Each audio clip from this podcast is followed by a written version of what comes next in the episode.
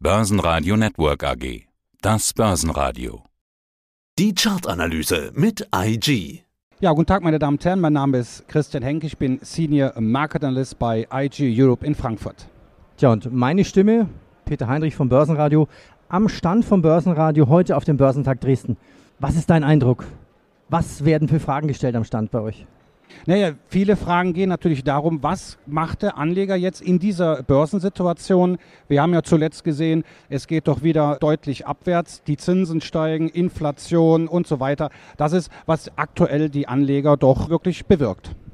Es ist ja ziemlich warm hier in Dresden, über 20 Grad. Ich bin erstaunt, dass so viele Gäste gekommen sind. Wie ist dein Eindruck generell von der Stimmung hier, von den Besuchern? Ich glaube ganz einfach, die Leute sind froh, nach zwei Jahren Pandemie endlich mal wieder ja, so ein Event zu erleben, endlich auch mal mit den ja, Brokern oder mit den Veranstaltern äh, zu reden. Einfach mal wieder vor die Tür zu gehen. Ich glaube, das tut vielen Leuten, aber auch uns natürlich sehr gut. Ja, und so nebenbei. Also ich glaube, die letzten, die noch kein Corona hatten, werden zumindest hier mal durchseucht. Das, das vermute ich einfach mal. So, tasten wir so ein bisschen ran. Die Fed, 0,75 Prozent jetzt, Zinsen. War das ein richtiger Schritt? Was bedeutet das für die Börsen? Na, es war ein sehr wichtiger Schritt, um ganz einfach die Inflation ein bisschen einzudämmen. Aber letztendlich die Experten rechnen damit, dass durch diese Zinsschritte letztendlich eine Rezession ausgelöst wird. Das sehen wir ja auch aktuell am US-amerikanischen Anleihemarkt. Die Renditen über drei Prozent, das weckt Begehrlichkeit. Ich kann mir schon vorstellen, dass vor allem die großen institutionellen Anleger doch vielleicht überlegen, jetzt die Aktienquote vielleicht zu reduzieren und ihre Bestände an US-Staatsanleihen Anleihen zu erhöhen. Aber das muss doch jetzt die EZB tierisch unter Druck setzen, oder? Ja, das ist eben das Problem. Letztendlich die Zinspolitik in Europa und in den USA, die driftet ja immer weiter auseinander.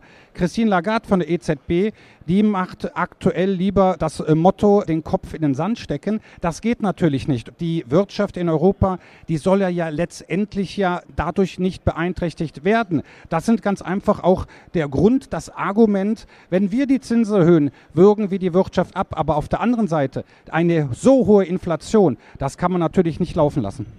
Ja, und wenn die EZB sagt, naja, irgendwann, dem mal demnächst, dann ist es ja so eine falsche Beruhigung. Und wenn die EZB dann doch muss, sind die Märkte dann alle erschrocken und sagen, oh, jetzt stürzt der Markt ein? Ja, das ist ja eben das Komische. Wir haben es ja auch in den Vereinigten Staaten ja auch gesehen die Marktteilnehmer haben ja letztendlich die Zinserhöhung erwartet und plötzlich sagen alle, ja, wir sind froh, dass die Zinserhöhung nur 50 Basispunkte war und nicht 75. Letztendlich war das aber keine Überraschung. Das wurde schon seit Wochen erwartet, dass Jerome Powell von der Fed letztendlich den Zinsschritt nur um 50 Basispunkte macht und nicht um 75. Und darum war letztendlich das Kurs plus eine Überraschung. Und wir haben ja auch gesehen, direkt einen Tag danach ist das ganze Kartenhaus wieder zusammengefallen. Ja, das war genau der richtige Einstieg jetzt, unsere kleine Diskussion. Jetzt kann man sich überlegen, wohin fließt das Geld, in welche Assetklassen jetzt? Ja, wir kennen ja im Grunde eigentlich, wenn wir uns den klassischen Intermarket-Ansatz anschauen, vier Vermögensklassen, die sogenannten Assets. Das sind Aktien, Rohstoffe, Anleihen und natürlich Devisen. Aber letztendlich so die richtig großen Investoren, die Fonds, Aktienfonds, die Vermögensverwalter, die schauen natürlich überwiegend auf die Assetklassen Aktien, Rohstoffe und Anleihen.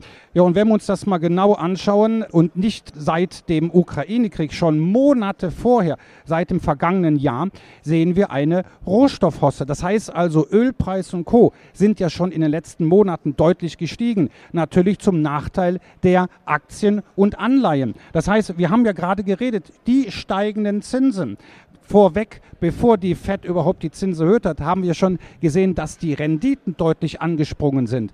Ja, und wir wissen ja nun mal, dass Aktien und Anleihen sehr gerne gemeinsam in eine Richtung tendieren aktuell gen Süden, Rohstoffe gen Norden. Das ist der aktuelle Stand, wenn wir uns mal diesen groben Marktüberblick machen, wohin fließt das Geld? Es fließt aktuell Geld aus dem Aktienmarkt in den Anleihemarkt aber überwiegend noch in die Rohstoffe. Und wenn wir uns das anschauen, MSCI World, also der Weltaktienindex, aber auch die US-Staatsanleihen, die versuchen jetzt aktuell einen Boden zu bilden. Wehe, wenn das nicht gelingt, dann geht es weiter abwärts. Also 2022 ist kein gutes Jahr für Aktien. Zwischenwahljahr, da kommen wir zur Saisonalität, das sind keine guten Jahre an den Finanzmärkten.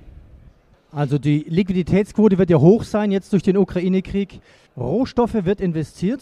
Es gibt ja von Goldman Sachs den Rohstoffindex, der stand ja 2010 bei 10.000, also nach der Lehman-Krise 2008, 2009 im Hochstand. Und momentan im April stand er bei 3.800. Also wir hatten da schon viel höhere gesehen. Das heißt, die Rohstoffe sind eigentlich immer noch günstig. Ja, auf alle Fälle. Wenn wir uns natürlich in 2008, ja, das war, wo im Grunde wirklich die Rohstoffe bedingt durch Lehman Brothers ihr Top erreichten. Dann kam jetzt eine jahrelange Bass und jetzt im zwei, Jahr 2021 hatten wir einen Boden gesehen. Seitdem steigen die Rohstoffe. Und das ist es ja eben. Wir haben noch, was die Rohstoffe angeht, noch Luft nach oben. Diese scheint aber an den Aktienmärkten doch immer, immer dünner zu werden. Jetzt kann man sich ja über Strategien noch mal kurz unterhalten. Was kann der Anleger jetzt eigentlich falsch machen? Einfach investieren in Rohstoffe? Ist das schon zu spät? Naja, nicht unbedingt. Da stellt sich natürlich immer den, für den Anleger die Frage, wie kann ich überhaupt an der Rohstoffhosse ja, mich beteiligen, daran partizipieren. Da gibt es natürlich Finanzprodukte, CFDs, Turbozertifikate oder ganz einfach klassisch die ETFs. Aber wir wollen ja auch jetzt die Aktien ja nicht jetzt fallen lassen. Das heißt jetzt ja nicht, wenn jetzt die Rohstoffe steigen, an den Aktienmärkten geht es abwärts, ich lasse Aktien einfach liegen. Das machen viele den Fehler. Ich habe den Fehler auch lange Zeit gemacht. Okay, an den Aktienmärkten läuft es nicht, ich halte mein Pulver trocken. Ich verliere nicht, also ich habe keine negative Rendite. Aber auf der anderen Seite lässt der Anleger auch sehr viele Chancen liegen. Er kann gerade in einer solchen Situation auf defensive Aktien bauen. Das heißt also, er sucht sich defensive Sektoren aus. Was sind das für welche? Ja gut, das sind überwiegend komischerweise, na was heißt komischerweise, Aktien aus den Sektoren Pharma, das heißt also, bei steigenden Zinsen sind diese Konzerne nicht so sehr davon betroffen. Wir sehen ja auch Technologieaktien, die haben ein massives Problem, also ein Refinanzierungsproblem, wenn die Zinsen steigen. Das haben die Pharmakonzerne, die sehr hohe Liquidität haben. Ja, die haben wirklich ein ordentliches Polster. Die sind davon kaum betroffen. Andere sehr defensive Sektoren, das sind zum Beispiel Nahrungsmittel. Krise hin oder her. Ukraine-Krieg hin oder her, auch bei der Inflation. Nahrungsmittel werden ganz einfach immer gebraucht, wie letztendlich ja auch Pillen, das heißt also auch Arzneimittel.